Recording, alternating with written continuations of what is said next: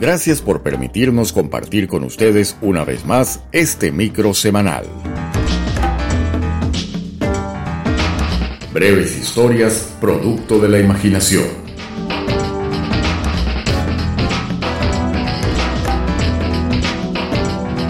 Y con ustedes, Carlos Rivas, con una nueva reflexión escondida entre sus letras.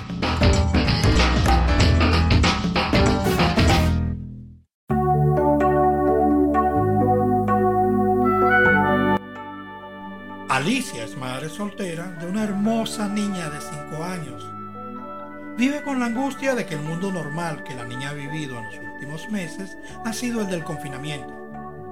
La niña no puede recordar otra normalidad. Muy de vez en cuando salen a hacer las compras necesarias y la niña recibe educación por medios digitales. Alicia es muy cuidadosa con las medidas de protección dictadas por las autoridades cumple con sus dos metros de distanciamiento y no sale sin tapabocas. Pero esa mañana, antes de entrar al supermercado, bajaron del carro. Inmediatamente la niña recogió un tapaboca que estaba tirado en la calle, frente a la puerta, y le dijo, toma, se te cayó.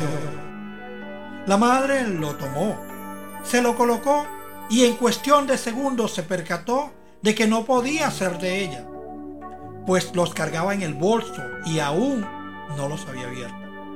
Se lo quitó de inmediato y se puso uno de los suyos. Y ya en el supermercado se desinfectó las manos. Al cabo de unos días, Alicia estaba contagiada y se vio muy mal.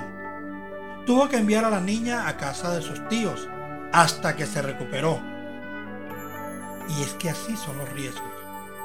Basta un segundo que te quites el tapaboca donde no debes o que cometas un pequeño error para contagiar. Probablemente algunos contagiados han sido también víctimas de Morphy, al igual que Alicia. No bajes la guardia frente al COVID, por favor. Toma tus precauciones. Tu protección es parte de la de todo un país y viceversa. El llamado es a vacunar, a vacunar, a vacunar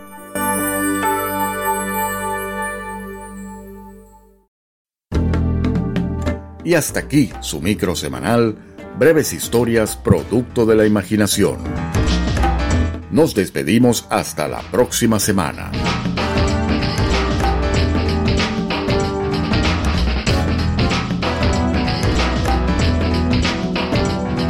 Con el cariño de siempre en la producción, locución y controles, Carlos Rivas. Refugiados Unidos Radio.